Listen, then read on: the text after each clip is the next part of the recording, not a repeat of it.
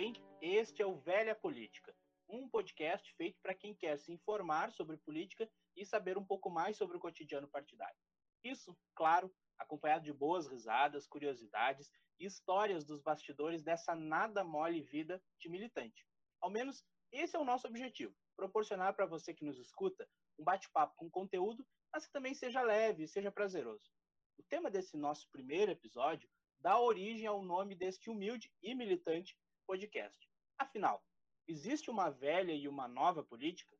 Nos últimos tempos, tornou-se comum, repetitivo e aqui entre nós um pouco chato ouvirmos falar dessa suposta nova política, que viria para mudar o mundo começando aqui, pelo Brasil. Mas será que existe mesmo essa diferença? Existiria algo assim tão moderno ao ponto de jogar no lixo tudo aquilo que foi feito anteriormente? Será que existe hoje algo que se possa implantar de forma rápida e simples, capaz de resolver todos os problemas da vida pública nacional, como a corrupção e o subdesenvolvimento? Em 2018, grande parte do eleitorado brasileiro apostou nisso. Foi fundado até um partido que se autodenominou como o Novo. Na prática, foi uma espécie de sindicato dos playboys brasileiros. Um ajuntamento sem graça de riquinhos de cabelo lambido, camisas em tom pastel e moletom sobre os ombros que mais parecia torneio de golfe do que um partido.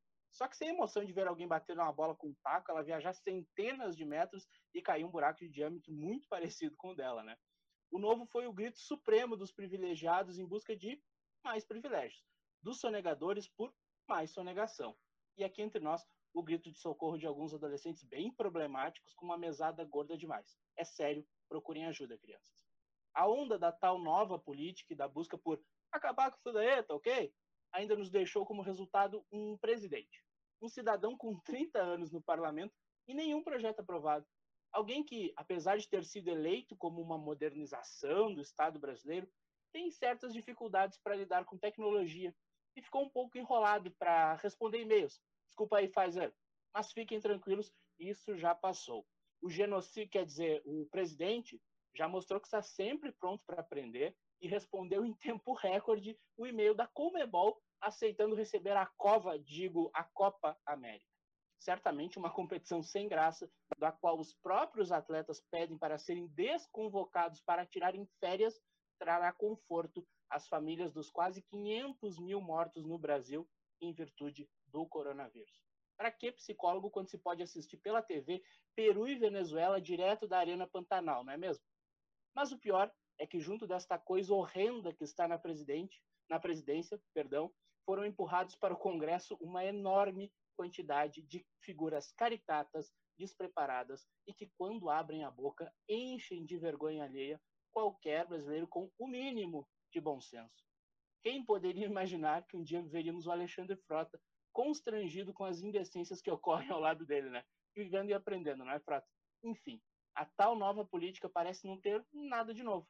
Aliás, parece até um pouco mais mofada que a nossa boa e velha política. Só que com umas pitadas de João Kleber aqui, um Roberto Justus a colar, uma verdadeira tragédia de vergonha alheia que só mesmo a coreografia dos militantes do Partido Novo pode traduzir. Afinal, novo, o novo vem aí para renovar.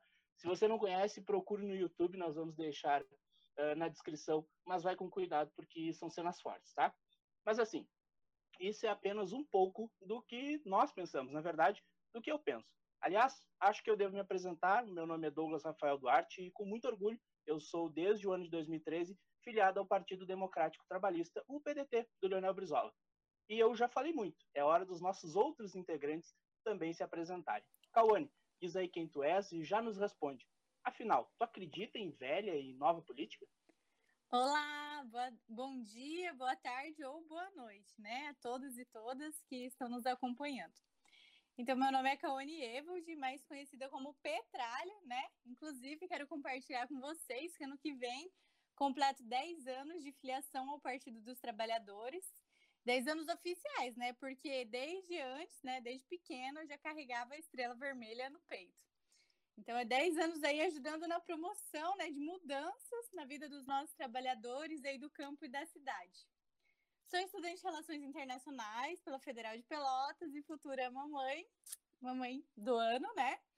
E também eu componho a corrente Articulação de Esquerda, que é uma corrente, né, dentro do Partido dos Trabalhadores, a qual então me proporcionou e me proporciona, né, muita dor de cabeça, já que para articular o nosso povo não é fácil. E como todo bom militante, né, gostamos de reclamar das tarefas que nos são colocadas, mas fazemos com muito gosto, porque de fato, né, estamos contribuindo aí na promoção do desenvolvimento de um país mais justo, de mais direitos e oportunidades para o nosso povo. Então não tem cansaço que nos faça desistir, não é mesmo?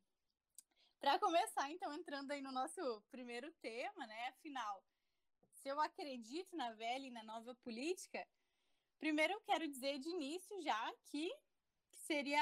Ah, também eu queria comentar uma coisa muito boa aí na, no texto inicial que o Douglas nos trouxe, né?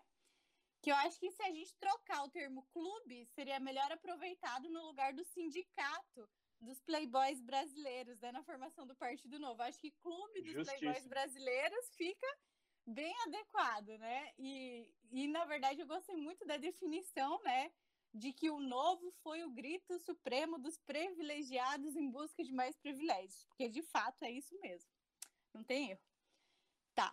Uh, então, eu, é, se eu acredito na velha e na nova política, já vou dizer de início que não. Assim, aqui no Brasil, né, o entendimento do cidadão como parte da, da vida ativa da política é bem recente, assim, do, do indivíduo, como uma participação efetiva e representativa, até porque, de fato, representativa mesmo a gente não, não tem ainda, né?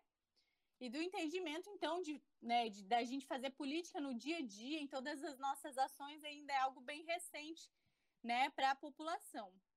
Há quem diga, então, que essa definição de velha política ela seria em virtude daquela forma de se fazer uma política é, praticada por caciques, coronéis, né?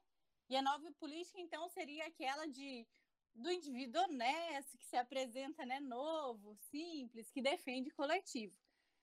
Contudo, né, é, entendo que a política é como sendo um conjunto de, né, de coisas que podem se representar em normas e pactos que embasam as nossas relações sociais, né, relações entre os indivíduos, que, que nós, indivíduos, né, é, somos dinâmicos e diversos em nossa natureza. Então, considerando questões religiosas, culturais, econômicas, isso faz com que hajam alterações das relações entre si, né, desses indivíduos, consecutivamente, alteração de como se aplicar a política no convívio, né, no dia a dia. Então, não dá para assim, eu acredito que não dá para dizer que existe uma nova, uma velha política, né? Porque as nossas relações são dinâmicas e o resultado, portanto, é mutável. É, acaba às vezes ficando um pouco redundante, né? Mas para resumir, assim, né? O que eu queria dizer é que pode se entender política de uma forma diferente para cada um, visto que a política é a participação na sociedade. Né? Então não existe velha ou nova política, e sim existem formas diversas de se realizá-la, né? De se aplicar essa política. Muito Acho que seria bem. isso. Uh, a gente pensando em, em velha e nova política, nós vamos passar para aquele que é um militante do partido mais recente, mais jovem daqueles que estão aqui. Só para explicar para a galera, não se trata aqui em hipótese alguma, para quem está nos ouvindo pela primeira vez, de propaganda de um ou de outro, entendeu? Nós buscamos pessoas de partidos diferentes exatamente para que cada um se sinta representado. Eu acho que isso é importante. E aí, falando, o, o Júlio é o, né, é o representante do Baby entre os partidos. E daí a gente escolheu os quatro aqui, né? melhores né? partidos, né, Douglas? Desculpa te interromper, mas a gente escolheu os quatro melhores partidos de esquerda, né? Eu, eu, eu, eu sou suspeito para falar, mas se tu quiser comprar essa briga com o JS, eu deixo para ti, assim, fica à vontade. Júlio, é contigo. Ai, ai. Bem, eu, não, primeiro eu ia destacar uma coisa que é muito importante eu posso ser do partido mais novo, mas eu sou o mais velho daqui, hein? Seus respeitos, tio. Justo, justo. Mas assim, primeiro me apresentar. Eu sou o Júlio Araújo, uh, já milito no PSOL aí há dois anos, quase três já. Uh, militante do PT durante muitos anos, né? Quase 20 anos de militância dentro do, do Partido dos Trabalhadores até que recebi uma proposta milionária, assinei contrato, né? Ganhei a camisa 10 e hoje estou aí. Não, mas sem zoeira, assim. É. Luciana é... Genro ou Mourinho, só o tempo dirá. Não, não, Boulos, por favor. que a gente também não deixa a disputa interna de lado, né? As referências, as referências dizem muito. Disputa interna eu entendo. Mas vamos lá. É, eu vou na mesma linha da Cauane, falando do nosso tema de hoje. Assim, né? Nós não temos nova ou velha política. Eu acredito que a gente tenha política. Né? E dentro disso a gente faz as disputas que são necessárias. Alguém poderia dizer, por exemplo, que velha política é o socialismo defendido pelo PSOL, pelo PSB, pelo PDT, por todo mundo. Velho? Não sei. Acredito que não. Né? Uh, o trabalhismo é velho? Uh, o comunismo é velho?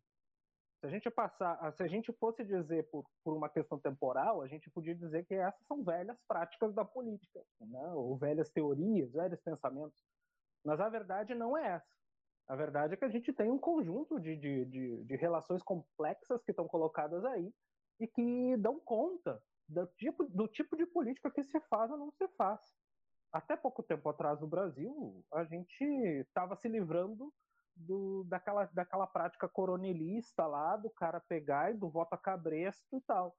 Hoje a gente já tem, por exemplo, uh, movimentos no sentido de cabrestear o voto de novo, de fazer isso, de uh, uma coisa que não altera, por exemplo, a questão de grandes famílias movimentando uh, movimentando partidos políticos, movimentando eleições, enfim. Isso em todos os partidos, não, não, é, uma, não é privilégio nem de um nem de outro. Né? Podemos pegar que todos os nossos partidos têm famílias que são que têm algum domínio de algum, de, em alguma forma em algum local, pelo menos, a gente tem. E então, uh, quando a gente fala de quando a gente fala de velha de nova política, a gente fala de práticas mais amplas e mais abertas para o conjunto da sociedade, seja em termos de participação, seja em termos de acesso, de, de, de, de fruir mesmo do, do, do, espaço público, né? E práticas que mantêm o, o que está aí, que não, não, nem são novas e nem são velhas, são uma constante que a gente tem aí. Acho que esse é o, esse é o grande. Acho que para a gente começar o papo aqui, acho que a gente pode começar por aí. Mas também, uma última, uma última coisa que eu queria falar é que quando a gente fala descansa militante, a gente não pode mais arrumar tarefa, viu, gente? A gente está arrumando mais uma tarefa para a cabeça agora, né? Aí a gente fala, ah, descansa militante. Aí a gente bota mais uma tarefa na nossa barca mas essa Quando? tarefa é aquela que a gente faz com gosto. né? É isso aí, gente. Para começar, vamos, vamos lá. O papo tá descontraído, tá bom, vamos lá. Não, eu tô achando vocês sérios demais, assim, é por isso que agora eu vou conversar com o Thiago, né?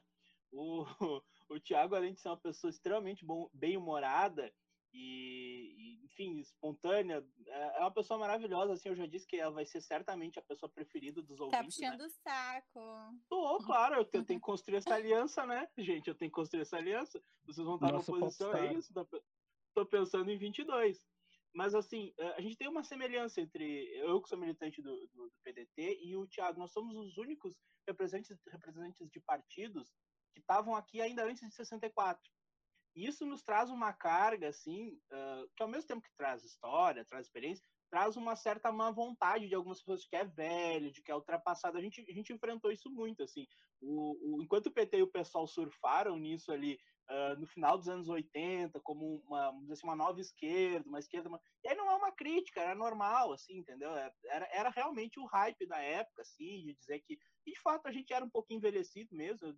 O PDT é um partido de, que agora agora está mais moderninho, mas é um partido de gente velha, de gente em geral um pouco ranzinza, né? Só quero colocar que eu não ri da fala do Douglas, eu ri da cara do Julinho aqui, que vocês não conseguem enxergar, mas mas é isso aí, Douglas, é isso aí mesmo. Não, perfeito. E aí eu queria ouvir do Thiago que também é, é, como é que a gente está nesse papel de vovô dos partidos aqui, Thiago? Tem velho e tem nova política? Boa noite, Brasil. Boa tarde, Itália. Então, assim, uh, queria começar dizendo que é um prazer estar na companhia de vocês. Uh, não, eu queria comentar rapidinho que, uh, para quem não me conhece, sou Tiago Abreu, sou biólogo, sou pedagogo, estudante de educação, enfim, dos movimentos sociais. E eu tô adorando tudo isso porque eu venho do campo e quando eu era bem pequeno, ainda, há algum tempo, eu tenho 25 anos, eu tinha um programa numa rádio comunitária. Olha e, que show! E eu era muito chique. Então, assim, eu agora revivendo tudo isso. Levanta eu... a mão quem teve programa na rádio aqui. Eu vou levantar isso. é coisa de militante, gente. Vamos falar a real. Thiago queria os votos. Mas, gente, eu tocava muito sabia, pop, né? muito dance. Então, assim, eu não falava só de movimento do meu programa da rádio. Mas, falando sério agora, um pouquinho sem, sem bobagem, uh, acho que, que é massa isso que, que vocês estão trazendo. E sobre, sobre a tua pergunta inicial, eu queria comentar um pouquinho sobre ela, sobre a questão da nova e da velha política. Porque eu acho que, assim, uh, em dado momento, esse, a, a população brasileira está tão acostumada a trazer rótulos às coisas, tudo a gente precisa nomear, né? Então, uh, com o surgimento desse termo da, da nova política, que é, é, algo que particularmente me incomoda um pouco, porque eu, te, uh, eu acho que, na realidade, quando a gente se propõe a fazer política, a gente coloca um pouco de atitude nas coisas. E quando a gente fala de nova e de velha política, não se trata de uma nova política, mas se trata de uma mudança de atitude, né? de uma mudança de gesto. E o Douglas comentou algo que, que é importante, que é a questão histórica, né? Se a gente fosse analisar, por exemplo, uh, a questão de, de, como o meu partido, para quem não sabe, eu sou uma pomba, sou do PSB, uh, ah, de como o meu partido ou como o PDT. Né? A pomba brilhante, cheia de purpurina. Exatamente. Uh, o meu partido, como Douglas comentou, e o PDT também, são dois partidos, eu diria, mais antigos, né? E é importante a gente traçar assim que uh, a gente passa por atualizações. Então, quando a gente fala de nova e velha política, e eu falei das atitudes, é a gente começar a pensar também como é que os nossos partidos se comportavam, né, há muito tempo atrás e como se comportam hoje. Como é que se dão as relações com os movimentos sociais? Como é que a gente traça essa linha de defesa, por exemplo, dos trabalhadores, nos seus mais diversos aspectos, nas suas mais diversas nuances, e que talvez lá em 64 não, não funcionava dessa maneira. Então, o que, que é novo? O que, que é velho? Né?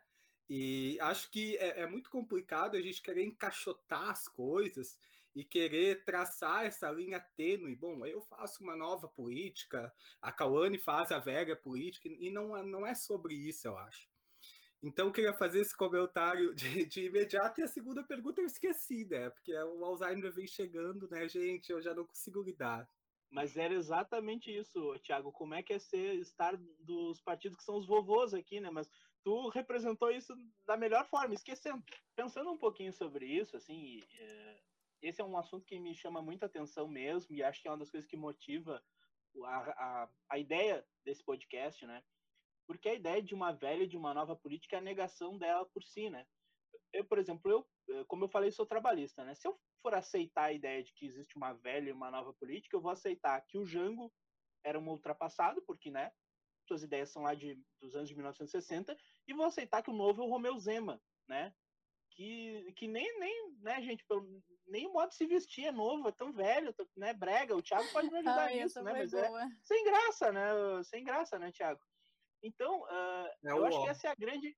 Né, tá ultrapassado aquele modelinho do Partido Novo ali, né? O pessoal todo criado, né? A, a, a leite com pera, né? Enfim, uh, eu acho que essa é a grande questão para a gente recuperar, inclusive pensando no momento que a gente vive essa crise, né? Porque apesar de tudo que a gente colocou com bom humor ali no começo, o resultado prático disso é bem grave, né? Porque a gente vê, cara, eu estou sentindo tanta saudade dos caciques da política vendo o Congresso Nacional. Porque, assim, eram uns caras que, beleza, eram uns caras horríveis, que envolvidos em mil e uma maracutais, mas eles pelo menos tinham, assim, um polimento. Vocês não, não acham que falta isso, por exemplo, sei lá, no, nesse, nesse cara, nesse Daniel agora que foi preso, que é os caras fortões lá da polícia, lá, do intervenção militar já, não sei o que, não sei o que, não sei o que lá.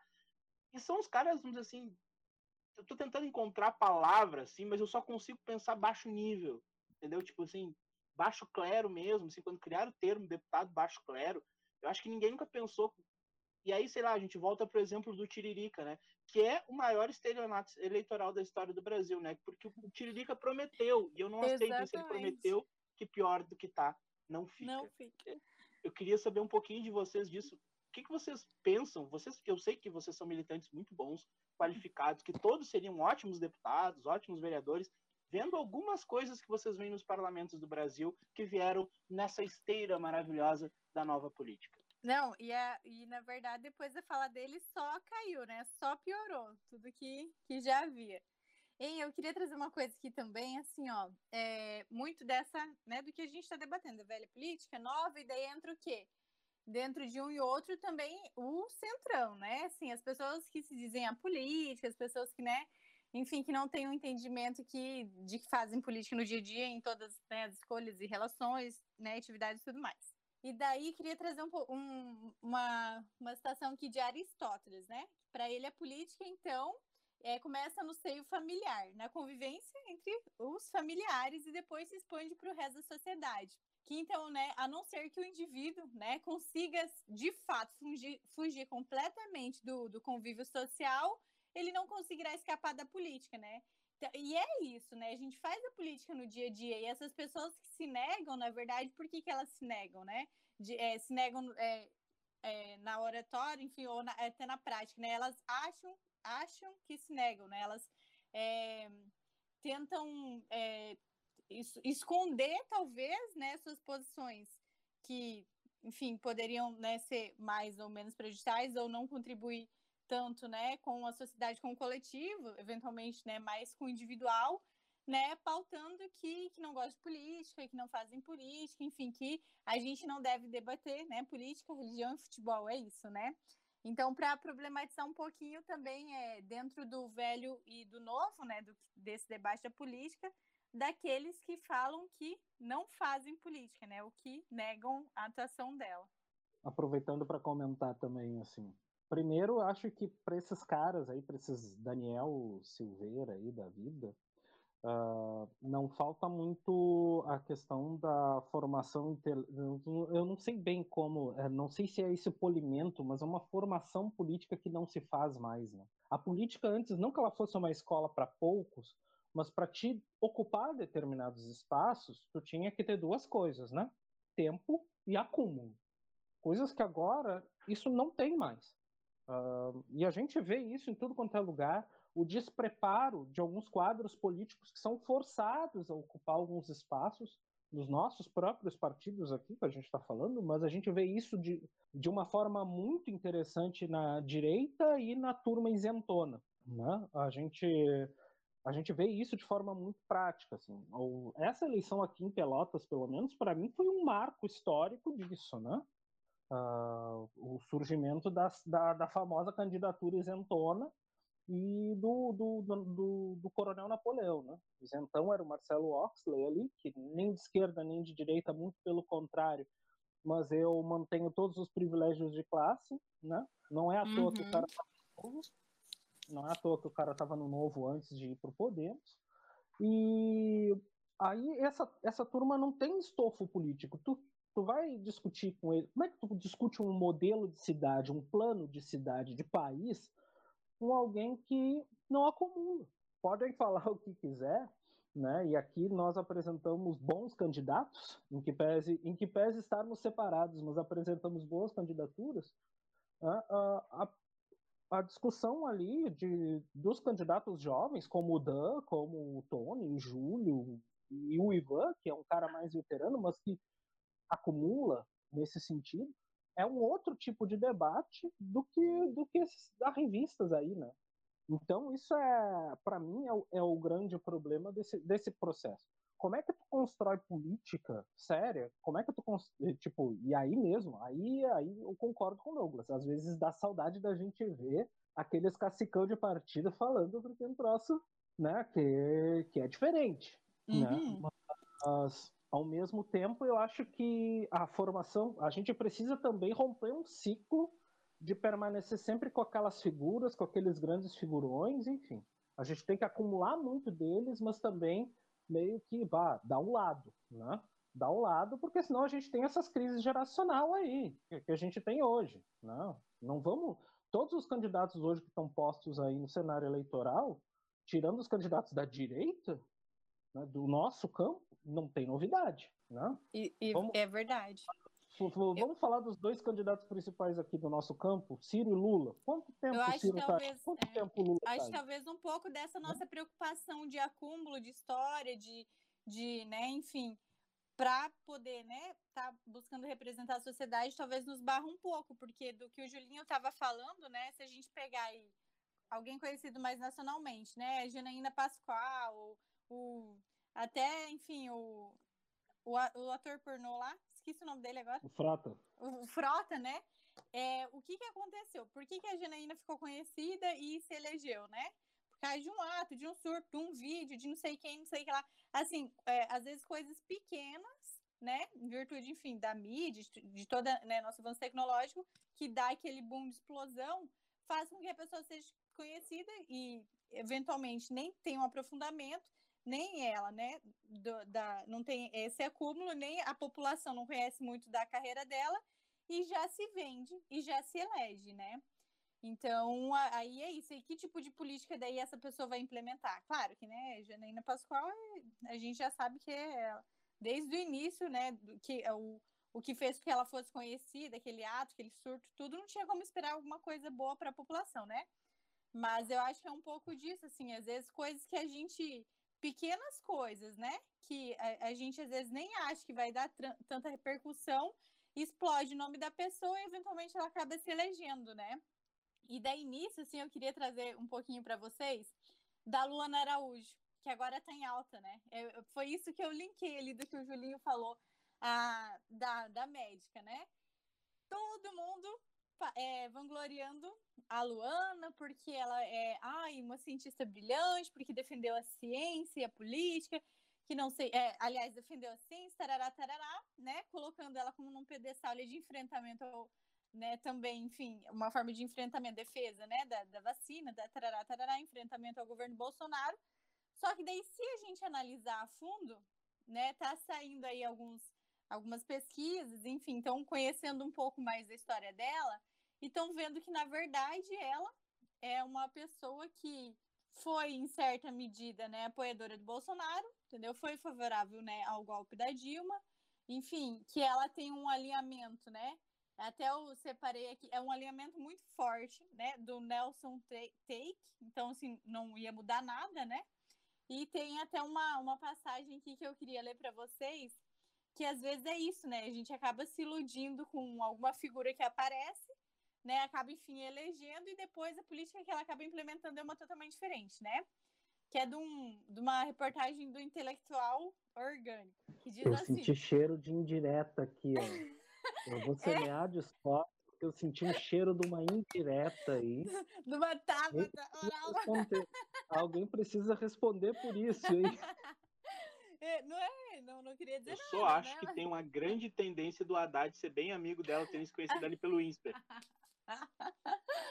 Diz assim, ó, eu já falo, tá? Tá, tá vamos mudar de assunto antes que vocês cheguem no freixo. é, né? Ai, tá, mas só para encerrar ali, ó. Quantas vezes aplaudi hoje as suas defesas sobre a centralidade do método científico? Inúmeras, né? Aí quantas vezes achei estranhíssimo a cientista dizer que a ciência não tem lado? todas, né? Só que às vezes isso não, não foi, enfim, avaliado, né? Ou talvez não foi considerado como deveria. E o que vazou mais, que ela ficou conhecida, é aquela frase, né? Sobre o tratamento precoce, que, ai, que essa é uma discussão delirante, esdrúxula, anacrônica e contraproducente. Então, às vezes, a gente se ilude, eventualmente, né? Com uma fala, uma posição, uma atuação ali, né? Em, de, em detalhes específicos, e talvez as, as pessoas também estão tão desesperadas, né, para um, uma nova representatividade, né, aí a nova representatividade, que daí acabam, né, então elegendo qualquer um e que daí a gente tem essas políticas todas aí, uma mais sem pé nem cabeça e muito prejudicial é a população, né? Eu sinto que vocês estão com saudade de ser cortejados, né? Porque uh, antigamente a gente ia. Maravilhoso, Tiago. Antigamente a gente ia pro, pro, pros comícios e a gente ouvia aquelas figuras políticas falarem. Saudades comício, inclusive. Exatamente. Fiquei em casa, a louca. E, e aí, uh, a gente ouvia aquelas pessoas falarem, e aqui, os políticos como um todo, seja qual for o partido, e uma das coisas que chamava a atenção era a bagagem, né? Era aquelas pessoas contarem as suas experiências. A gente vivia num mundo cheio de promessas, né? Porque as pessoas chegavam no comício e diziam: se eu for prefeito, eu prometo, com todas as minhas forças, que eu vou construir um hospital. E passavam-se quatro anos, passavam-se oito anos, e no meio daquilo tudo o hospital saía. E, e a, gente, a gente observava um outro, um outro tipo de conduta dentro da política.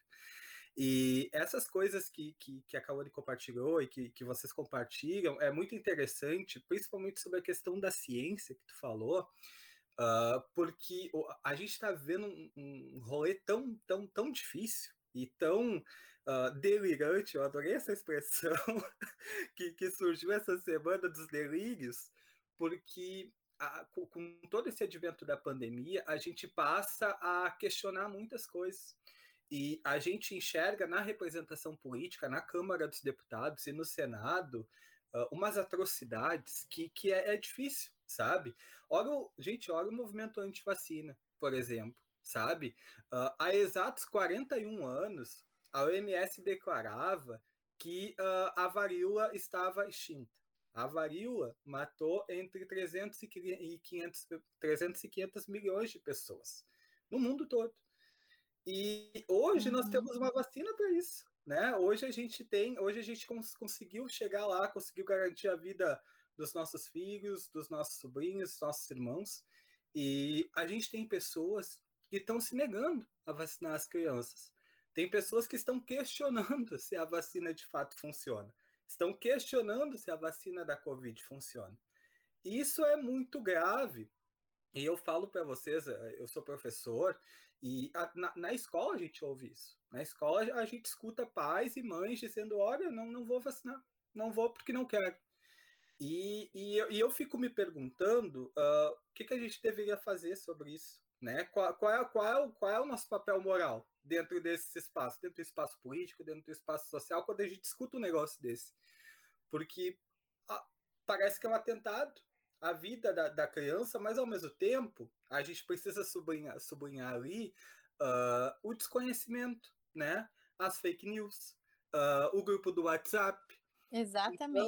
Então, uh, a gente precisa analisar a motivação da, da, dessas mensagens, a motivação dessas falas, e, e às vezes, e aí, eu, e aí eu vou ter que puxar um assunto polêmico, que é a, a radicalidade e a polarização né? E o que a Kawane falou da, sobre essa menina que, que esteve na CPI do Covid uh, defendendo a ciência, gente, uh, é, seria um outro delírio se a gente, no meio da pandemia, não defendesse a ciência. Né? É, Para mim, enquanto pesquisador, enquanto uma pessoa, enquanto biólogo, uh, não, não existe um cenário em que eu não defenda a ciência. E, e a, eu acho que a gente se abster desses papéis, se abster de uma discussão como essa, nesse momento, eu, eu acho que é bizarro. Assim, e às vezes as pessoas estão dizendo, olha essa semana, uh, surgiu todo esse rolê aí da seleção e da Copa América, e antigamente tinha aquele ditado, né? Que, bom, a gente não discute de religião, nem política e nem futebol. E é, agora né? a gente tem as religiosas do Congresso. A gente uhum. tem o Bolsonaro intervindo na seleção, entendeu? Acabou, acabou tudo, desmoronou, entendeu? E, e eu acho que às vezes a gente precisa se dar de conta, e para mim terminar, uh, que não, não se trata só, só da polarização e não se trata de a gente buscar uh, uma nova, muito entre aspas, representatividade. Mas eu acho que as pessoas e a população como um todo está tão cansada de, de, de, de, desses fogos de palha que qualquer pessoa que surge e que traz um discurso que minimamente agrada se torna um rei ou uma rainha da nação, né? Mas é um fogo de palha. E a gente que está no movimento partidário, a gente que, que tem uma trajetória, que minimamente se qualifica, e eu não estou falando da qualificação uh, estudantil ou de graduação, não é, não é disso, mas uma qualificação intelectual de vivência mesmo. Porque a gente tem grandes quadros na política que, que não estudaram, e, e, e tá tudo bem, são pessoas Exato. que têm legitimidade para estar lá. Mas uh, a gente precisa se dar de conta que a gente necessita disso, né? E que e a gente tem que valorizar o nosso papel enquanto militantes de uh, olhar para aquelas figuras que que estão na Câmara Federal, por exemplo, e que fazem uns, uns discursos bizarros, uh, pró-cloroquina, ou mamadeira de piroca, ou kit gay, por exemplo, que é, ainda é, ainda está em voga né, dentro do Congresso, porque não passa nunca, uh, porque as gays estão sempre sendo atacadas dentro daquele Congresso, uh, que essas coisas não existem. Então todo dia é um surto. A gente vive num eterno surto, né? E a gente, como militante, também não seria diferente. Às vezes a gente também dá uma surtada, né? Mas enfim, era isso. Diretos, surtos diários. Eu queria. Sobre o que o Júlio falou ainda antes, assim, eu uh, pensei em fazer uma parte, mas enfim, deixei para depois pelo seguinte. Eu acho que o Júlio fala, pega uma coisa assim correta e, e ele e a Cauane interpretam de uma forma que é razoável aquilo que eu falei, mas é mais do que isso de, ah, ok, a pessoa, na verdade, ela tá à direita e nesse momento ela, né, tudo que aquilo que parece sensato coloca ela num, num campo da esquerda, e é o caso dessa, dessa, dessa médica, enfim, esqueci qual que é o cargo, qual que é a, a formação dela em si, mas Médica, uh, é mais do que isso, eu acho. O que eu digo é o seguinte, todos vocês que, enfim, vivenciaram, por exemplo, uma câmara de um porte, de uma cidade um pouquinho maior, tem quadros ali, e aí eu tô falando da esquerda e da direita mesmo, entendeu? Quadros com quem é possível você conversar do outro campo, porque são pessoas que, dentro de uma teoria conservadora, são pessoas que conseguem discutir um modelo de Estado contigo. Você não pode tirar os méritos, por exemplo, sei lá, de um, de um Pedro Simon, entendeu? Que é um quadro uhum. da direita com quem tranquilamente você consegue dialogar. O próprio José Serra, tipo, hoje a gente olhando para trás, é que o problema é que o Bolsonaro esgarça fenômeno Bolsonaro esgarça tanto a coisa para a extrema direita e em direita política que tudo que é civilizacional vai virando comunismo. Daí o Tite, bem-vindo às fileiras, companheiro. É, uh, né? Nosso comandante a partir de agora.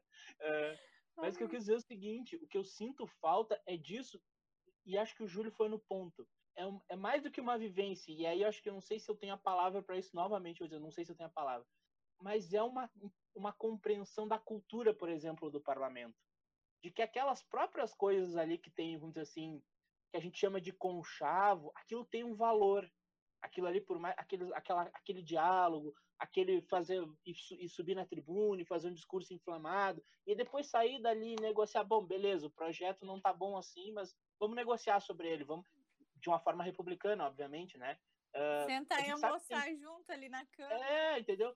tem caras da direita, essa direita que está aí, eles primeiro eles têm um, um ódio uh, da democracia e dos parlamentos. Eles odeiam esse espaço porque é espaço de representação popular, uhum. entendeu? E eles não compre... e como eles chegaram cruz, assim, não pode. O Alexandre Frota é uma grata surpresa, né? Por incrível que pareça. Uh, porque, mas tem caras assim. O Kim Kataguiri é um cara que está compreendendo a linguagem, porque teve histórico, teve um, por mais que a gente faça críticas ao MBL, era um movimento de rua que agrupava pessoas. Porque isso que a gente faz, e todo mundo aqui é militante, dirigente de algum movimento, que é aquela coisa de ir lá e conversar com a pessoa. Vamos fazer, o que está acontecendo? Está desmotivado por quê? E aí tu dá a formação para aquele militante que está começando, tu dá uma motivação. Isso vai criando um estofo e uma valorização, e aí é mais uma das coisas que é razão da existência desse podcast. Valorizar essas pessoas, entendeu? E não é porque nós estamos entre elas, uh, mas poder desabafar um pouquinho, porque é, é, muito engraçado, assim, acho que todo mundo viveu isso nas últimas eleições, todo mundo em algum momento estava coordenando alguma coisa aqui, provavelmente. O Thiago foi candidato, o Júlio foi candidato, a Cauane acho que estava dirigindo alguma coisa. Eu, uhum. olha, olha, olha o surto. Eu cheguei a coordenar a campanha para prefeito em Pelotas por, sei lá, três, quatro semanas, para ver o nível da loucura. Mas, cara, toda essa galera é muito cobrada, todo mundo fica, porra, por que, que o partido não é melhor? Por que, que o partido não faz isso, não faz aquilo? Cara, tu larga a tarefa e manda fazer. Sai um para cada lado. Porque o que mais tem em partido é a galera que reclama que as coisas não são feitas. Exatamente. E aí todo, mas daí Todo mundo aqui vai se identificar. De madrugada, né? É isso, Redigindo cara. texto, né? Tendo dor de Porque cabeça. Não, e não, eu vou dizer assim, no- em, em geral, não é nem culpa dessa galera, uma galera boa. Às vezes a gente tem dificuldade de coordenar, porque, porra, eu tenho 29 anos, entendeu? Aí do nada me dão pra coordenar uma bagaça dessas, pra coordenar um monte de gente que não é gente remunerada, que não é gente que tá ali por vontade própria, tu tem que falar com mil dedos, porque, obviamente, porra, eu tô fazendo Sem um negócio voluntário, que... eu não quero, não quero levar esporro, né? Tá com toda a razão. um doidinho, né? Ou uns doidinhos, uh. né? Uh. Vamos fazer concurso? para organizar esse povo, até para carregar bandeira, às vezes é um trabalho. Não, mas esse, uh, isso que tu fala, Douglas, é, é uma coisa das mais engraçadas que é o, o, o que eu chamo de corpo externo. Ele é filiado no partido, ele é militante de um partido, ele faz parte de uma organização do partido. Ele está sempre nas atividades, ele está sempre nas ações, mas ele é o cara que sempre diz: o partido tem que fazer isso, o movimento tem que fazer aquilo. Aí tu diz, meu amigo, tu não faz parte disso aqui, não? Quando tu fala o partido tem que fazer, é a gente que tem que fazer. Vai tá pegar... falando dele próprio. É? Vai pegar, vai pegar a caixinha ali para fazer andar, meu anjo? Aí, é, esse, é, tem umas coisas assim que a gente às vezes precisa fazer aquele exercício de respirar fundo, ir na didática, chamar a pessoa, conversar. Que tal tu não pega essa tarefinha aqui, abençoado? Vem cá. E chama o cara para conversar.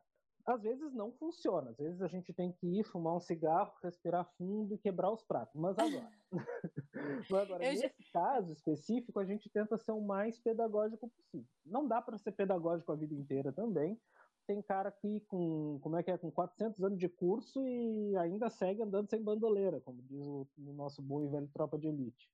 Mas uh, é uma galera que a gente precisa ter uma certa paciência, um certo, um certo traquejo aí, uma, uma cancha para lidar com esse pessoal. É difícil. É, eu já fui chamada de ditadora, né, do partido, aquela, né? Porque às vezes quando tem alguma atividade eu sou assim, 24 horas, mandando mensagem aí, já fez, já foi, como é que é, né? Porque também.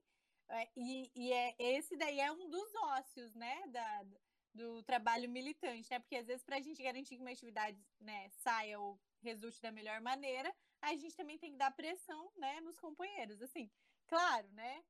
Não, ninguém, eu não obrigo ninguém a fazer política, mas né, eventualmente então, aí às vezes a gente sai meio por ruim, mas depois passa, né? Depois acontece tudo, fica lindo, maravilhoso, daí passa.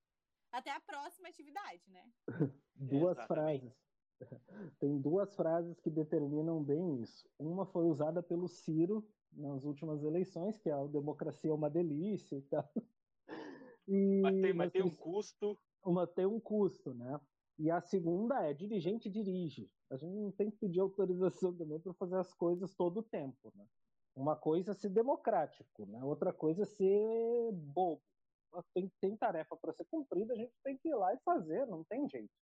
Ninguém gosta, ninguém gosta de passar o trator por cima do companheiro, da companheira, mas agora a gente às vezes precisa fazer a coisa andar e se não for assim, não vai andar. Conduzir. Exatamente. Falando sabe, em cumprir. Ah, pode falar. Eu posso só fazer um adendo sobre isso. A gente teve um, um, militante, quando eu entrei na juventude do PDT, um militante assim com o qual brigava muito, que era o João Sela, que era o nosso presidente estadual. E, cara, uh, antes do Joãozinho concluir o período dele lá, e aí a galera, porra, o Joãozinho é dirigente há muito tempo, não sei o que, sei o que lá, papapá. E, porra, a gente brigou várias vezes assim, mas, cara, já naquele período e depois, então, cara, eu, eu adquiri um respeito pelo João, cara porque o João é o cara, assim, é... quando a gente assumiu, eu como secretário-geral e, e, o Tiano, que é o nosso presidente estadual, a gente assumiu pedindo desculpa já, sabe? Porque a gente sabia que a gente não ia fazer tudo aquilo que o, que o João fazia, cara. O João era o cara que viajava, tipo, em uma, um final de semana ele viajava e visitava 10 cidades. E assim, era o cara que tu mandava o WhatsApp ele qualquer lugar, a cidadezinha aquela minúscula, tipo a minha, e ele respondia rápido, dava toda a atenção possível. Então era um militante modelo, assim, era um cara que tinha um comprometimento não era, com a, com a, era o comprometimento da vida dele, da causa dele. Vocês com certeza conhecem militantes assim. Uhum. Eu, eu, sei que vocês são assim, mas vocês já conhecem companheiros de partidos dessa forma. E aí tem uma coisa assim, né? Uh, depois disso eu comecei muito a levar que quando me fala assim, pô, o cara é não sei o que, tá lá, eu, cara, eu lembro da música, respeite quem pôde chegar onde a gente chegou. Porque ninguém chega nesses espaços, principalmente, ah, se tu é filho do dirigente, presidente, sendo que tu chega. Agora, militante da base, chegar nesses espaços, tipo o Thiago, cara. O Thiago é presidente estadual, né, Thiago? O Thiago saiu do interior de Piratini. Eu saí de uma cidade de 20 mil habitantes, minúscula. E aí, o ano passado, eu tava fazendo. O Ciro veio. Né, e, porra, e me, e me orgulho disso, cara. Me orgulho porque não é fácil. Tinha muito mais gente, talvez mais preparados do que eu, talvez mais qualificados, tão dirigentes e dedicados quanto eu. Mas, cara, é, é um negócio assim, ó, ninguém consegue isso por acaso, ninguém consegue sem muito sacrifício, sem uh, aquela coisa sangue, suor e lágrima, né? Então é, e, é, é pesado mesmo e é uma coisa ser respeitada. Vezes, e... né? Ah, porra, nem, isso nem se fala, né, Thiago? Porque, ó, que a gente, que a gente já foi xingado, né, na rua por estar com uma camiseta, uma bandeira, né? A gente, eu digo, os, os militantes de esquerda, né? Porque daí tu vai ver história de, de militantes de diversos partidos, né? Não é fácil, né? Tá engolindo sapo. Minha irmã, eu já sou xingada de graça, né? Já começa por aí. Mas Sem dentro... tá com a camiseta do partido já, Sem né? tá com a camiseta do partido. Mas dentro da, dentro da instância partidária, eu sou uma bicha rural, né? Então, assim, eu, eu já não. Eu, eu, eu tenho bom. paciência, né? Eu, na medida do possível. Sou didático, sou pedagógico. Mas também é acreditado, né, gente? Eu já digo, e aí, vamos arrasar? Vamos fazer? porque o Mandorinha só não faz verão, né, gente? Só um pouquinho. E aí, e, e querendo ou não, a, a, vamos falar a verdade, sempre tem aqueles escorados. E eu tenho um horror disso, porque o, que o Júlio falou é, é bem verdade. É aquela pessoa externa, né? É aquela pessoa que ela fala dela mesma na terceira pessoa. Então, assim, não é o, o PSB, ou não, não é a nossa, o, o nosso partido. É... Nós vamos precisar de um programa para ser todo mundo expulso, gente, só, só antecipando Ainda bem, quando eu vim para o Mato Grosso, eu deixei de ser dirigente, né? Eu sou filiado normal que acompanha o partido, mas entreguei os cargos do Rio Grande do Sul. Então, eu posso ocupar esse lugar dessa terceira pessoa, Thiago? Pode, com certeza. Fica plena. E, e aí, gente, é bizarro assim, ó, porque sempre tem aquela pessoa que ela nunca diz o, o, partido, né? Ela nunca diz nós vamos fazer. E aí ela fala dela mesmo na terceira pessoa. Isso me dá uma gastura. Que assim, ó, vocês não, vocês não, não, não, não têm noção. E porque é isso, a, a, querendo ou não, todo mundo aqui nessa sala, todo mundo tem X, Y, N atribuições e mais as atribuições partidárias que não são poucas. E, e a gente não está reclamando, não, não é isso mas é uma questão de se organizar, né? Porque a, a gente está dentro de uma instância institucional, querendo ou não. E às vezes uh, acaba que, que algumas pessoas ficam sobrecarregadas. E, e, é importante a gente ter esse tato, e também, querendo ou não, a gente também tem que assumir os nossos erros, né? Que às vezes essas coisas acontecem assim por falta da gente informar, da gente orientar, da gente conseguir aproximar a galera e entregar, entregar tarefas. Que às vezes a gente. A minha mãe sempre disse, né, gente? Quem manda é melhor faz, né? Então, assim. então eu, sei, eu sempre levei isso ao pé da letra, mas hoje eu já estou distribuindo mais porque é acreditado, né, gente? A gente não, não pode só dar, tem que distribuir também. Adoro. Galerinha, nós chegamos mais ou menos a uns 40 e poucos minutos desse papo uh, central. A gente tem a ideia também de discutir algumas coisas que foram uh, centrais durante a semana. Mas eu queria que cada um comentasse um pouquinho a última parte aqui que o Thiago fala. A gente fala de tudo isso, ah, cada um tem suas responsabilidades, mais do que isso. Mas, cara, a gente tá numa pandemia e eu acho que todo mundo aqui tá louco da cabeça. Eu não consigo contar outro termo. E as pessoas são, são seres humanos, sabe? Tipo, eu, eu, eu agora nesse começo de ano eu andei um período, cara, que, porra, eu cumpri as minhas tarefas, assim, na força do, do ódio e do desespero, assim, sabe? Porque realmente eu não tava com cabeça para aquilo, mas a gente faz, porque a gente tem um compromisso com o negócio. Uhum. Cara, faz meia boca, não vamos, não vamos dar migué aqui, não vou dizer que eu fiz tudo que eu podia fazer, milagrosamente, alecrim dourado do trabalhismo, muito longe disso. Fiz o mínimo do mínimo possível, porque realmente não estava em condições, assim.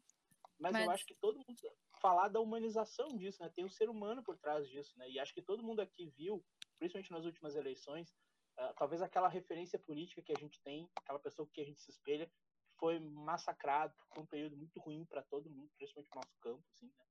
Acho que todo mundo viu alguém que era uma referência tua, talvez até na tua cidade mais próximo de ti, ser massacrado, ser cobrado, não conseguiu os resultados porque a conjuntura atrapalhava também, né?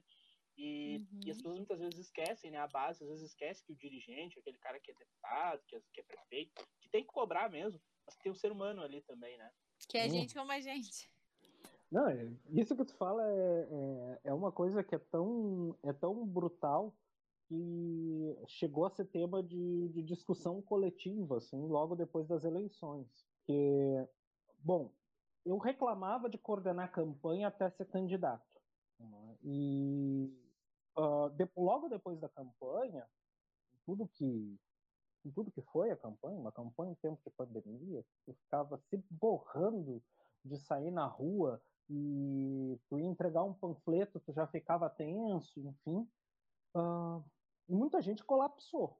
E eu fui um dos que, enfim, não dei conta. Não dei conta. Eu passei uns 20 dias atirado em cima da cama, vendo um vídeo no YouTube, porque eu não queria fazer mais nada. Eu teve que ser um processo progressivo de recuperação da Sim. recuperação de crise, de retomada de tarefas, enfim. Mas mesmo assim, às vezes uh, a galera uh, tem uma coisa que me incomoda bastante também, que é essa coisa de ver a política como uma coisa asséptica, né? E como uma coisa não humana. Uh, tipo, quem faz política faz porque quer, faz porque gosta, então tem todo o tempo livre e disponibilidade do mundo para fazer aquilo. Só que não é assim. Política é uma experiência humana. E a gente faz porque uns porque uns porque gostam, outros porque não gostam. E mas a gente faz porque tem que fazer. E bom, às vezes a gente deixa coisa para fazer. Eu queria estar tá deitado vendo um filminho. Não vou ficar deitado vendo um filminho porque eu tenho a tarefa de conversar com o cara lá para construir a tese do não sei o que lá. Uh, tem que pensar algum roteiro para conversar e bom, aí aí já foi. Mas a gente precisa ter um pouco disso, né? De uhum. se cuidar mais, um autocuidado militante. O, o Darcy, bem rapidinho, dizia que o mundo se divide entre os indignos e os indignados, né? É isso, é, a gente faz porque não tem outra opção, tem que fazer política, né, Cauane? Exato. Mas pra... último comentário. Eu não sei se eh, vocês dois, vocês não comentaram essa última parte aí. Não, não comentei porque eu tô tocado, né? Porque a experiência do Júlio foi a minha experiência muito semelhante. então, assim, eu já tô aqui em posição fetal, já quase querendo na, chorar. Na verdade, só o Douglas falta ser candidato daqui do rolê, né? Outro dá um eu jeito. Já, eu fui candidato antes de vocês. Ah, não lembro. A experiência formou. Ai, que nojo! Tu não foi. Mas não, tu foi candidato em 2016, não foi? 16. Eu Junto também. com a Cauane. Mas, tu não foi lá em Pelotas? Mas tu não foi eu lá em Pelotas? Fui aqui em Piratini. Ah, em tá, por isso. Ah, e, tá. E sobre o que o Júlio disse, eu, quando era candidato, reclamava de ser candidato. Nunca mais na minha vida eu coordeno campanha, pelo amor de Deus, nunca. Não tem hipótese alguma, não me chamem para isso. É. Não, é. Sobre isso, na verdade, o que o Jolie falou que dá vontade de ficar uns 20 dias deitado assistindo o vídeo, né? Eu, eu, eu falava assim que eu cansei muito psicologicamente. Não, é, não foi. Sabe aquele negócio de o calçado que ele desgasta lá, diziam aqui lá? Eu, de fato, te, teve um, um, um, sapatinho meu que eu usei tanto, te juro que fez buraco num pé. Fiquei impressionada. Falei, olha, é verdade. Então, quem não caminhou na campanha que não gastou a sola. Hã? Eu tenho o All-Star furado dessa campanha. Sim, o All-Star rasgou na frente da sede. Eu tava chegando, tipo, tinha feito uma panfletagem, aí quando eu cheguei eu fui olhar e tinha dois buracos, assim, enormes. A minha sorte é que minha tia estava no centro e ela conseguiu pegar e me emprestar o cartão para comprar um tênis, porque nem dinheiro para tênis tinha. Aí pois é. Não, e disso, é, só ia fazer uma contribuição que é assim, né? Às vezes as pessoas não sabem, né? Ah, ser candidato, não sei o que e tal as motivações, né, de cada um. Mas o que eu vi muito lá em Pelotas, assim, que eu falei, eu fiquei cansada psicologicamente, né? Porque tu ia no, nos bairros, era pessoa precisando de comida, de emprego, de saneamento, disso, daquilo, aquilo outro, né? Só que, assim, é, é muito duro, sabe? Assim, a gente já vê no dia a dia, mas quando tu para e tu dá atenção para a pessoa e ela conta aquilo e ela sabe, aquilo vai te corroendo por dentro. Eu lembro um exemplo de um casalzinho de senhores que. E daí tu vê como as pessoas não conhecem a política e isso dói também. É, de senhores assim, bem velhinhos, já me pararam ali, eu nunca esqueço, em frente ao Mercosul ali, é, que, é, dizendo que a neta deles tinha acabado de formar enfermagem, que se eu conseguisse um emprego para ela, né, no hospital, em algum lugar, a família inteira deles ia fazer campanha para mim. Aí tu pode analisar o que é o problema das pessoas não conhecerem política, a necessidade das pessoas de estarem no desespero de conseguir um emprego, né, para os familiares, várias coisas isso consome muito o psicológico da gente, né? Na medida que também dá um gás de buscar a nossa manutenção também na política, né? Porque eu poderia muito bem ter desistido ali, já falar, não, foda-se, não quero saber, não quero isso para mim, eu tô ficando doente vendo o problema das pessoas, né, além dos meus próprios, e não quero isso para mim. Quando na verdade é um motivador pra gente buscar ainda mais, né? O porquê que eu faço política, por que eu aguento ser xingada na rua, entendeu? Porque eu vejo que não só em Pelotas, no Rio Grande do Sul, no Mato Grosso, mas no país inteiro, né, agora com esse desgoverno, né, Bolsonaro, na verdade um governo genocida, que a gente mais tem as pessoas passando fome, entendeu? Não tem dinheiro para comprar o gás e tendo que se utilizar de outras maneiras para né, cozinhar um alimento. É criança cuidando de criança dentro de casa, porque os pais têm que sair para fazer diária, entendeu? Tem que dar um jeito de arrumar qualquer coisa para conseguir um dinheiro, entendeu? Então, assim, a gente está numa desgraça total e é desesperador, né? E isso, se a gente começa a avaliar isso tudo, vai dando a falta de perspectiva, né? Por isso que a gente fala, ai, na pandemia a gente ficou meio ruim e tal, mas na verdade os problemas psíquicos aumentaram muito, né, da população, principalmente dos jovens e, e de vícios, por falta de perspectiva de futuro. E isso dói, gente. Né? E eu fico arrepiada quando eu digo isso, porque assim, dói, né, nas pessoas, entendeu? É, é, elas não conseguirem, né, planejar um futuro, enfim, né, a, a, as oportunidades que tinham, eu não falo só de, ah, quando é universitário, que quando era no governo Dilma a gente fazia milhões de intercâmbio, não é isso, entendeu? é perspectiva de, de terminar o estudo, né? De, de procurar um emprego depois. Então, isso também é um motivador da, da gente estar tá aqui, né? Reclamando, mas seguindo firme, né? Acho que todo mundo morre um pouquinho em cada campanha, né? E isso que acabou o Julinho é fica, real, A gente conversa sério e o Julinho fica mostrando as coisas ali pra gente ficar dando risada, falando em vícios, não, né? Falar real, né? O, o, é possível ser militante e não fumar, gente? Né? Me, me digam. Na não, né, gestação, né, sim. Na gestação, sim. Ah, eu não. Não, eu, é sério, eu, eu não fumo. Eu não fumo, mas eu tô no ambiente político e eu começo a fumar. É um negócio impressionante. Não dá, não dá. É a única forma. Tá? Não fumem, gente, tá bom? Essa é a lição aqui do, do podcast. Eu queria beber também, né? Aí, gente, eu sou uma bomba que não voa, né? Que o cigarro não deixa mais. muito bom. Muito, muito bom. bom. Muito bom. Uh, pessoal, nós cumprimos essa nossa, esse nosso, nossa primeira parte aqui, mas a gente se propõe, além de tudo, a gente poder comentar minimamente algumas notícias, a gente traz algumas informações daquilo que a gente considera essencial durante a semana, quem quiser fazer um comentáriozinho. Eu, para mim, uma das notícias para mim que foi super relevante ao longo dessa semana foi essa aqui, que é uma notícia que está no G1, vamos dar os créditos, Uh, G7 se compromete com imposto mundial para grandes empresas de pelo menos uh, 15%. É, são para aquelas empresas, em geral, para aquelas empresas de comunicação, de tecnologia, etc. E aí eu queria perguntar para o nosso militante socialista do PSOL, radical, uh, marxista, enfim, não sei qual é a corrente do Júlio, mas não importa isso. Eu queria perguntar o seguinte: estaríamos vendo o fim do fim da história, uh, Júlio? Acho que não.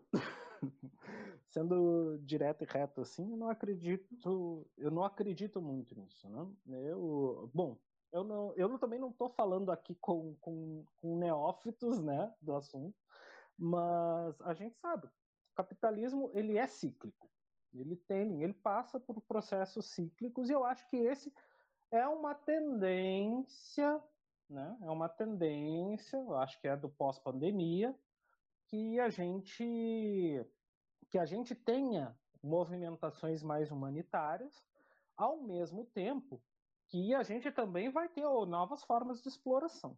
Eu acredito que cada vez mais a gente vai ter, uh, em alguns países, uh, na verdade, a divisão da exploração de espaços mais precários, né? da África, da Ásia, da, das Américas. Né? Essa exploração agora o, digamos, o, a, os, os grandes poderes institucionais agora vão começar aí a, a digamos, uh, pressionar para que os lucros disso tudo sejam divididos. Porque antes era o Estado que operava isso, né? Então, no, no, período imperialista ali, da partilha da África, da partilha da Ásia. Hoje já não. Então, uh, é uma forma também desses estados manterem suas relações de poder e também jogar com essas empresas, com essas multinacionais aí, com os donos delas, né?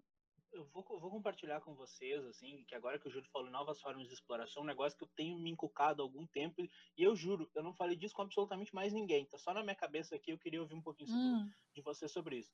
Eu acho que nós já estamos vivendo uma nova, uma nova maneira de exploração da imagem. Essas ferramentas como o TikTok, o Kuai, esses outros aplicativos que pagam uh, uh, por, por views e etc. E a própria monetização de algumas. E aí, cara, no TikTok mesmo, a hipersexualização de Sim. adolescentes. Por, porque aquilo dá grana, tá remunerando, entendeu? E é um uhum. negócio que eu não vejo assim isso como um debate da militância, inclusive dos movimentos, entendeu? Porque é um negócio bizarro. E aí, por exemplo, ontem eu estava vendo uma notícia, eu não sei, eu não conheço que ferramenta é. Mas, cara, eles estão pagando muito, uh, eles não conseguem ter controle sobre a questão do compartilhamento de nudes de adolescentes. Porque Meu consegue Deus. pagar por aquilo, entendeu? Não sei qual é o nome da ferramenta, é online ah, não sei. O Júlio ali talvez vai nos trazer. Mas. OnlyFans. É, então, e aí tem isso é grave, cara, porque nós estamos avançando para uma. Pra um, porque aquilo que a gente via antes na banheira do Gugu, agora tá ao alcance de todo mundo, né? E, e aí aquela coisa, a, a, popularização da internet é até que ponto é boa, de fato, né? Porque explora as imagens, explora a miséria, explora a, a tragédia das pessoas, né? uhum. né? Enfim, Exatamente. Que sobre isso? Porque os vídeos. Pode falar. Na verdade, os vídeos que mais dão views, né, audiências, enfim, é o quê? Quem, ninguém gosta de acha bonita o povo que tá bem, né? Todo mundo gosta da desgraça dos outros, né? A gente dá risada da desgraça alheia, né? Vamos, vamos falar a verdade. E daí, nisso faz com que, eventualmente, as pessoas se exponham cada vez mais ou buscam né, outras formas de expor. E essa questão da sexualização, a questão da exposição de familiares, inclusive de crianças, né? Agora, enfim, estou entrando em outro, uma outra fase da, da vida que eu acabo tendo uma percepção maior que eu não tinha, né, eventualmente, com a relação, né, enfim, de, de bebês e de crianças, e isso é muito grave, porque as crianças, elas não têm voz, né, na sociedade, né, isso é uma coisa que a gente não debate, e por isso, às vezes, a gente acaba não, não prestando atenção nas nossas ações, mas também o tipo de exposição, né, é, que a gente está submetendo, enfim, as crianças, a sexualidade, a, e é uma forma também de trabalho que é um trabalho ser, é, que nem aquela coisa debate lá da, das uberizações, mas é um trabalho que a gente ainda não está se dando conta que é isso. Que é uma forma de trabalho, porque tu recebe para se expor, mas tu não tem garantia nenhuma, é, direito nenhum. E é isso, se alguém pegar aquela tua imagem e, e vender e, e, te expor, enfim, de outras maneiras, e às vezes, né, tu tá se submetendo a, a qualquer coisa ali, né? Então, de fato, assim, a gente tem que. É, tem coisas que. Na verdade, é uma saída também, né? As pessoas estão se utilizando disso para fugir né, de todas as questões que no certo tem uma que razão a gente já que disse, é a miséria, né? a, é, miséria invadindo a casa das pessoas. Né? Isso é, então, nossa, se a gente tem que fazer um podcast só disso porque vai dar assunto. Pura verdade. E aí, é, pô, me ocorreu isso agora, eu tenho que comentar. Cara, e aí, tipo, pensando na, no Júlio e na Kawane, que isso, a Kawane vai ser mãe daqui a pouco, o Júlio é pai, né? E, cara, eu, por exemplo, já não conheço essa ferramenta, eu não sou nenhum idoso, eu, eu, tô, eu fiz parte da, entre aspas, inclusão digital, e eu não domino o TikTok, não domino esses negócios. E essa outra aí eu não sabia o nome até eu ver a reportagem, como que a gente vai cuidar para que daqui a pouco os nossos filhos, na maior inocência, não estejam sendo vítimas sei lá, de pessoas estão se aproveitando daquilo, entendeu?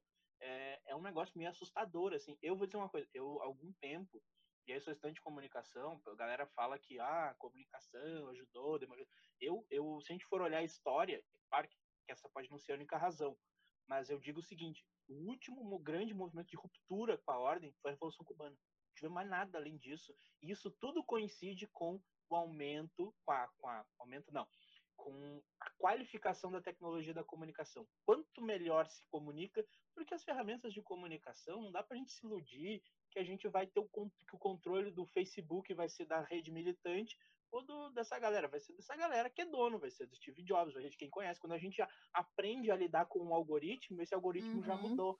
E aí vocês devem ter enfrentado isso na campanha, né, Tiago? Ter sido uma luta vencer os, os monopólios, aí tiver, se tu não impulsiona, tu não é visto, né? Gente, uh, não, eu, tá, eu tava aqui passivo, passivo, ouvindo vocês falarem, uh, porque o, o, assunto que, que o, o Douglas trouxe é muito interessante. Eu assisti, cara, faz um mês e meio mais ou menos na Netflix, um documentário que chama Coded Bias. Não sei se vocês já viram. E, e aí, o que o Douglas trouxe é muito importante. A questão da imagem, por exemplo, do TikTok, do Kawaii. E aí, esse esse documentário, estou recomendando a FU, assim, porque uh, esse documentário mostra a discriminação, por exemplo, dentro da inteligência artificial. E a discriminação racial e de gênero. E, cara, e aí quando tu assiste esse documentário, ele vai te fazendo tu entrar numa noia que tu, cara, tu não sabe se tu tá dormindo ou se tu tá acordado, entendeu? Porque a gente, falando bem o português real, assim, a gente não tem controle sobre nada. A gente não discute com, com seriedade, com capacidade técnica, proteção de dados no Brasil, por exemplo entendeu? Então, assim, de fato, a gente está vivendo uma era que uh, a exposição das crianças, dos idosos, uh, dentro dessas ferramentas que a gente nunca, quem de nós um dia se propôs a ler os termos de privacidade de qualquer rede social? Ninguém. Verdade. Então, assim, quando o TikTok foi lançado no Brasil, surgiu em diversos meios de comunicação Uh, a, a, matéria dizendo que eles uh, roubariam os nossos dados, enfim, tudo aquilo que, que nos pertencia, né? E depois essas coisas foram sendo abafadas. Então, de fato, a gente não tem o controle.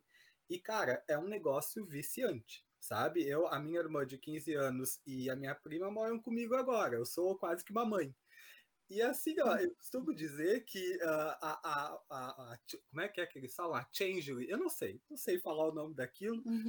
mas a musiquinha, elas sabem de cor, entendeu? Mas pergunta pra elas uma pergunta de Broftas, de Peteridoftas, sabe? Hoje a ver se elas sabem, elas uhum. não sabem, entendeu?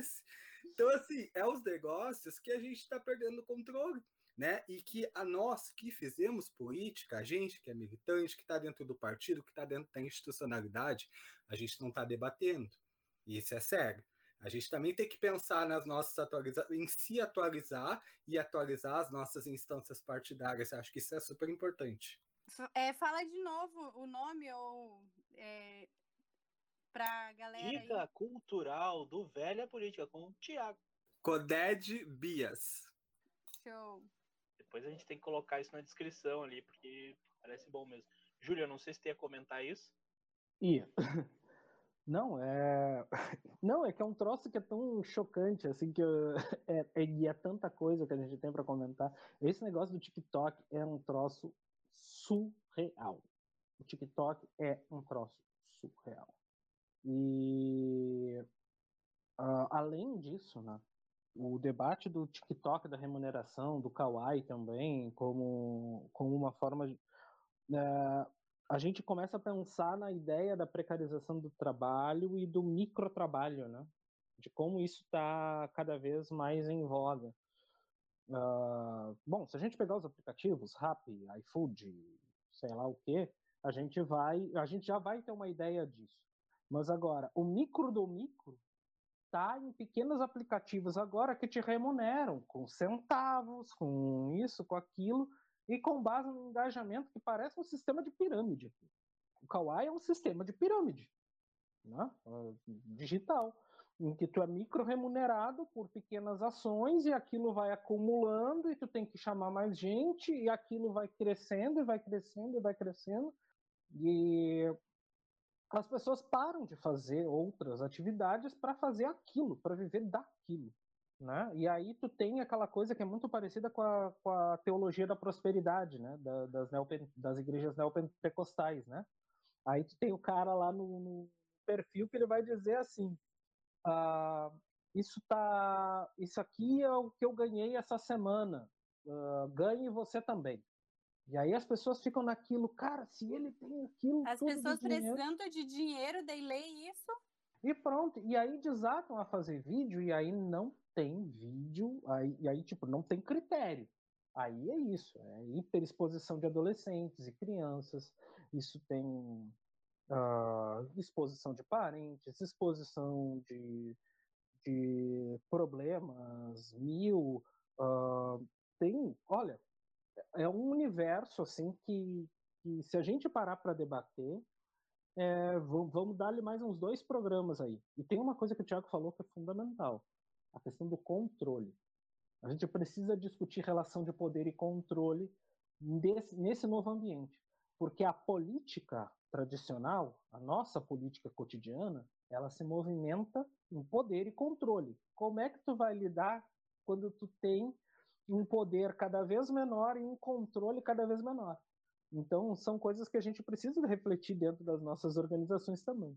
Realmente Bem muito isso. preocupante, extremamente errado, mas se quiserem nos patrocinar, a gente aceita, tá? Pode botar lá, tá ok. Uh, se a gente chegar, sei lá, que 500 pessoas ouvindo aqui, ou 100 ou 200, o Júlio vai fazer coreografia, tá, galera? Fechou. Ainda bem que é só áudio, né? Ainda bem só, que é só áudio. É só Por porque enquanto. eu tenho TikTok? É só porque TikTok, eu tenho TikTok. Júlio? Passa o teu TikTok pra galera aí. Eu tenho. só no TikTok? Não, eu tenho TikTok, eu usei o TikTok na campanha, gente. Eu Arroba Júlio Araújo Pessoal, é isso? Júlio Araújo Pessoal. Tá lá. Maravilha. Eu faço uh, mentira. Caone, faço... tem uma notícia para ler, né? Isso, vamos, vamos dar risada um pouquinho agora então. Mais cada risada, cada kkk é uma lágrima. Tá. É, na verdade, sim, eu vou contextualizar aqui o Douglas então vai colocar o áudio para nós, né? Então tem Esta aqui o Congresso em Foco, né, da UOL. Tem uma epidemia... notícia que é vídeo mostra as, pre... as previsões furadas de Smart Terra sobre a pandemia. Né? Dentro da Relações Internacionais, né, que é o meu curso, a gente entende que não dá para a gente dar uma de, de previsão aí do que pode acontecer no cenário internacional, né? em momento algum. A gente opinião, estuda e tal, vai ser menor... não tem como não tem como ficar prevendo nada, né? E o, Osmar Terra é um símbolo disso, né? De que não dá para tentar fazer previsões, porque uma atrás da outra sendo furada e, e é, servindo aí para piada para a gente dar risada, pelo menos, né? Então pode colocar, Douglas. Só para contextualizar que essas datas aqui é do começo do ano passado até o final do ano de 2020 ali. Essas são as previsões maravilhosas do pai Osmar de Terra Plana. Esta epidemia, na minha opinião, vai ser menor e, mais, e me, com muito menos dano para a população que a epidemia do H1N1, por exemplo. No H1N1 nós não fechamos um restaurante. Estava falando do presidente Lula, era governo dele, ninguém pregou quarentena. E foi muito mais grave e matou muito mais gente do que o coronavírus vai matar. E no Brasil se atinge o pico em, no máximo em duas semanas, até menos, até menos. O pico da nossa epidemia vai ser em abril, né? na provavelmente na terceira semana de abril, e termina no final de maio. Nós vamos entrar junho já praticamente sem epidemia no Brasil. A curva está seguindo a curva normal, são sete semanas, Tempo. oito semanas, e dali para baixo ela diminui. Nós vamos terminar essa epidemia no, no início de junho. Ok, deputado. O novo coronavírus não pode sofrer mutação e recontaminar a mesma pessoa? Não, isso não existe em epidemia. Num período curto de epidemia não tem esse problema. Ah, pode ter um vírus um pouquinho, pode ser um pouquinho diferente um do outro e tal, mas não tem. Esse Deputado. risco não acontece, senão as epidemias não acabavam nunca, Denise. As epidemias acabam em 14 semanas. Ela começa e termina. Em junho não vai ter mais epidemia. Alguns estados, como o Rio Grande do Sul, estão aumentando um pouco por causa do frio mas em duas, três semanas começa a baixar também. A epidemia está indo para o fim, né? E ele vai, vai terminar sem a vacina. Vamos ter uma onda, não é uma segunda onda de, de vírus, que não vai ter. Agora inventaram que no Amazonas ia ter um novo surto, uma segunda onda. Tudo é bobagem, não vai ter. Né? Tudo, a, a, tendência ainda é, é menos, e cada vez é ter menos mais contágio e menos mortes. Né? É bem provável que em algumas semanas cheguemos à imunidade coletiva ou imunidade de rebanho, e o surto epidêmico termine. Então nós estamos diante de uma desinformação, não me parece proposital, mas ela cumpre um objetivo de assustar as pessoas e parecer que nós estamos dependendo da vacina para terminar essa pandemia. Não é verdade. De fato, né? Estávamos diante de uma des... de várias desinformações, né? Isso que foi ministro duas vezes, né? Isso que é um médico, isso que, né? É aí, só para encerrar, assim, a, sobre o Osmar, né, eu queria trazer uma, uma historinha aqui militante, né, que é a gente tem cada coisa que às vezes acaba esquecendo, né? Aí quando eu vi ele do Osmar, eu lembrei. Em Pelotas, meados de governo Temer ali, não sei, ele foi junto com o Dudu Leite, né? O excelentíssimo governador do estado, ex-prefeito de Pelotas, péssimo mandato, mas tudo bem. Uh, eu não lembro se foi início de 2016, é, uh, bem final de 2000, bem, acho que foi bem final de 2016. Acho que lá, não, não lembro exatamente, se já foi 2017. Fim de 2016, começo de 2017, foi por aí. Que ele Eu foi, né? Aham. Uhum. uhum. Aí, aqui a JPT aqui, né, foi, foi eu e ainda o Leandrinho na época, né, que era da JPT. Nós decidimos fazer uma faixa fora Temer. Tinha um ato ali no Largo do Mercado, né, o, o então prefeito, né, o o então ministro, né, que foi lá fazer uma fala e tal, umas cadeiras, uma meia dúzia de segurança, e eu lá, né, já, eu lembro já tava meio frio assim, inverno, aí fomos com uma faixa fora Temer. Eu e o Leandrinho começamos com aquela faixa de um lado e para o outro. Aí primeiro a gente abriu, assim, mais do lado esquerdo do palco, não sei. Daqui a pouco a gente passa na frente do palco, assim, né, entre o palco, que ele tava ele lá sentado com o prefeito, e as demais pessoas sentadas em pé, não sei, com a faixa erguida, sabe? Daqui a pouco a gente para do outro lado do palco. Quando eu vi, só tinha uns dois, três seguranças enormes do meu lado, assim, meio me esmagando, tipo assim, discretamente, né, empurrando a gente. Falei, meu Deus, nem lembrava dessa situação mais. Só que assim, foi até bem pacífico, sabe? Eu achei até que eles poderiam ter sido um pouquinho mais, né, eventualmente agressivos, assim, porque eu achei que a gente foi bem abusado, né? Passando de um lado do outro com aquela faixa enorme, mas era uma forma da gente estar tá se protestando, se movimentando, né? Então, e depois, até quando ele desceu do palco, ele teve uma aglomeração, uma galera meio deu uma, né, enfim, uma vaiada, um negócio, tal, ele andando, indo para a prefeitura com o Dudu, né? Mas são histórias aí. Eu tava nesse dia aí. Sim. Foi quando, lembro que a gente ficava Olha lá, lá, lá, a câmera tá lá, corre para lá com a faixa. Aí corria para lá com a faixa levantava. O fotógrafo, por um lado, a gente ia para ficar fotógrafo do. Gente! Foi um troço bizarro. Foi. Só, só para falar, tiro curtíssimo. Uh, a gente tem que lidar com as duas maiores vergonhas nacionais nessa, nessa pandemia, como futuros e prováveis ou potenciais candidatos a governador do estado, né? É bom que a gente diga isso de Osmar Terra e o Heinz, maior defensor da cloroquina. Ele defende a cloroquina mais que os cientistas e, que tiram da cloroquina. E eu vou dizer que aqui no Mato Grosso, né, que tem grupo de política que eu participo que tem de tudo, tem um monte de gente no Mato Grosso que vive mandando mensagem, é, notícia do Heinz, defendendo, colocando ele no palco, porque lá no Rio Grande do Sul não sei Então, assim, é, ele tem né, ele consegue aí sambar em diversos outros lugares que eu né, nem imaginava, assim, nem esperava. Essas coisas são meio malucas, né? A gente tem que lidar com, com Osmar Terra. E uma coisa impressionante é a convicção com que ele fala, né? Fala com uma certeza sobre o negócio lá pelo começo, não, isso vai dar, vai ser menos que, que o, que o H1N1. E aí o negócio vai indo, vai indo, e aí já tem, sei lá, 100 mil mortes, e ele tá, não, tá acabando, não tem segunda onda, não, isso é mentira. Aí tá lá no final de, do, de 2020, não, estamos quase na imunidade de rebanho. Eu acho que ele tava tratando só do gado, né, que, né, é, eu acho que é por aí, assim, só o pessoal que tá do lado de lá, porque a, tá muito complicado. Mas, pessoal, pra gente partir pro final aqui, eu achei maravilhoso. A gente está naquele período espetacular da vida política que é as vésperas da janela eleitoral, né? Em que parlamentares são cobiçados por todos os partidos, as especulações são muitas. O Freixo já andou em muitos partidos, já agora parece que fechou com, com o PSB, é, tá, tá, tá pousando mais uma, uma pomba, né? Dentro do PSB, e já tem gente que está indo para o PT, gente que está indo para o PSOL, enfim. Uh, e aí eu queria falar com vocês aqui, eu achei uma lista de nomes de candidatos maravilhosos para que nós possamos aqui ver quem que fica com cada um, pode ser? Pode. Eu, eu queria perguntar, primeiro de tudo, assim, uh, o, o Júlio tem cara de que já, já né, naquele encontro romântico, claro. pegou aquela música do Lionel Rich, sabe? All Night Long. Oh, né, hum. sabe? Então, tem o, tem o candidato Nairon de, este, de Esteio, que ele, o slogan dele era O Nairo. servia, servia isso aí para alguém, alguém pega, se, se, alguém vira a cadeira para ele. Gente, foi criativo, foi criativo. Foi criativo, né? Agora nós temos do, do PL de tá, Porto mas Alegre. daí é um link, né? Só, o povo não vai achar que a gente criou isso, né? Daqui a pouco. Não. Então vamos resolver Não, não, esses nomes foram candidatos mesmo, foram candidatos mesmo.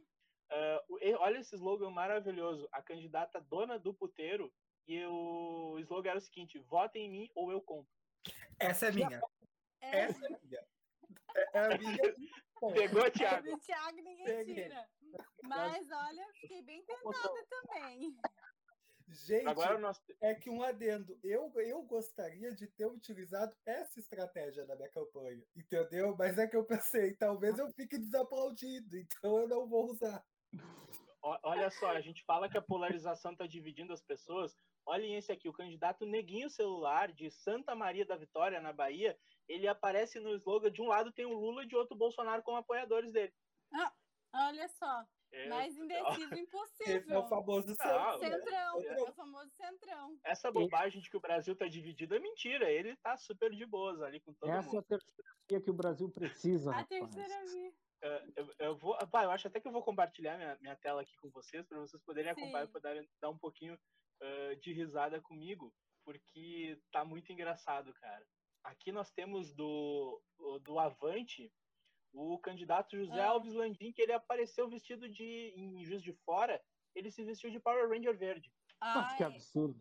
Eu achei Gente, super conceitual. Eu sou fã Eu dos Power Rangers, né? Não, e o mais legal deles que é o Tommy, né? Eu Ah, super é, fazer o campanha Tommy. pra ele. Na próxima me convida pra coordenar, viu? Além Jingle dele, é a eh, nós temos o candidato do, do PSB, do PSDB, gente. que é o anão. O slogan dele é dos males o menor. O menor. Ah, não, vereador. Ai, gente. É, é muita coragem. Aqui nó- nós temos eh, a nossa candidata a Capitã Cloroquina. Eu, eu acho que dispensa comentários, né? É, mas não é a nossa capitã cloroquina que participou aí da CPI da Covid, não. Não é a mesma. Tem muita Ela, gente, essa né? é do Muito Rio de Capitão Janeiro, Cloroquina. outra eu não Essa sei. é a do Rio de Janeiro, é. Gente, eu achei ela muito fina na foto da urna, com aquelas argolas, é que vocês aí não estão vendo do outro lado da tela. Mas É, ela foi para uma foto da urna finíssima, gente. É elegante, né? Temos também ai, adoro. aqui do pessoal, certeza. O Mark Smoke, pô, vocês estão perdendo, Júlio. Cê- Esse- olha o o cara número. tá, tá no 70, 4 e 20. 4 e 20. Vocês Olha, ficam, olha me o slogan. chamando de cira- Vocês ficam me chamando de cirandeira, eu vou assinar com esse aí, ó. Olha o slogan. Baseado na sua mente, aperte o verde. e o, a arte dele é toda verde e laranja. Não, e se eu, disser achei pra muito vocês, pessoal. O pessoal no Rio Grande do Sul já teve um candidato a deputado federal que era da, da turma do Legalize e ele falava, aperta o verde e confirma. Eu, eu lembro Olha, do João Sem Medo, né? Cauane, que era do PT. É, o João Sem Medo já fez também. É. Mas João o Sem Bernardo Medo de legalizar. é, tem um, um outro companheiro nosso também que tem um número assim, mas não, não é tão direto. Eu não vou Nós temos nome. agora o candidato do PSL de Bauru, que é o Paulo Bosta. Algum Ainda bem que ele sabe comentário? o partido, né? Não, esse também é adequado ao partido. Ah, eu achei maravilhoso. Eu gosto da sinceridade. E agora nós temos o candidato do PTB de dobrado em São Paulo, que é o Merda. Viu só? Eita. Ô merda. Aqueles bem, um sotaque bem gaúcho. Ô merda. Ô merda. E agora nós temos do PNN, olha, do Mato Grosso do Sul, ah, que é o Rola. O slogan é hashtag rola neles. rola neles. Em nome Oh. de Jesus. Esse rolo, ele, esse rolo ele foi eleito deputado estadual e ele fez campanha para um candidato a vereador que fazia um trocadilho também sensacional. Eu vou achar para a gente trazer para o próximo, pro próximo próximo. programa. Cara, eu, eu não lembro qual que é, mas o Kid Bengala foi candidato na última eleição. Vocês lembram disso, né? Uhum. E nós vamos ter que descobrir isso pro próximo programa. Ah, Esse aqui tá maravilhoso, gente. É o candidato do um paranaense, ah, é o Clark Crente. Porque a cara É- dele é, é a isso. cara do Clark. Não, e ele usou, pra vocês repararem ali, tem toda uma composição gráfica ali, né? Do lado Sim. tem o, tem o, o logo do, do S, na- do tradicional do Super-Homem, e aí ele conseguiu usar mais ou menos aquela letra do Smallville, né? E tá ali, Clark Crente. Eu achei Uhum. conceitual. Gente, ah, por hoje foi isso. Foi um prazer. Ah, eu acho que a gente se divertiu, a gente conseguiu falar sério, acho que a gente conseguiu cumprir boa parte da nossa expectativa para esse primeiro programa, que é um piloto, é um experimento, e tomara que dê certo.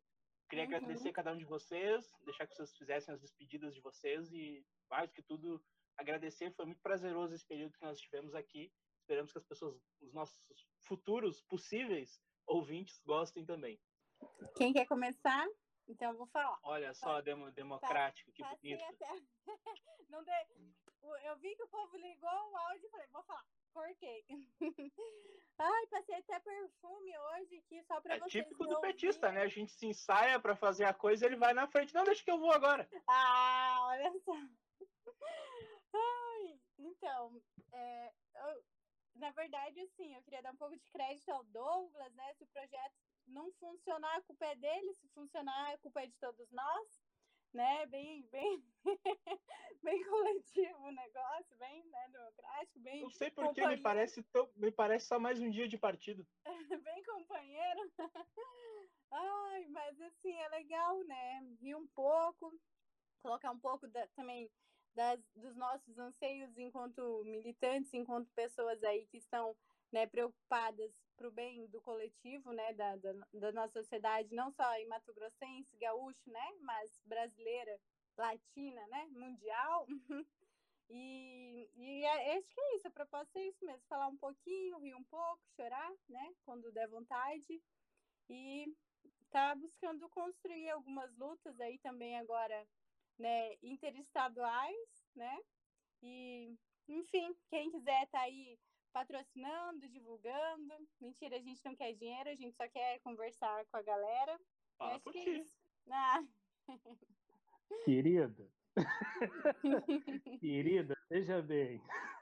Repare bem, não é razoável o juro que tá da peripécia do, do, dinheiro que vem lá da água do Espírito Santo do São Francisco que deságua aqui no Rio Piratini. Repare bem.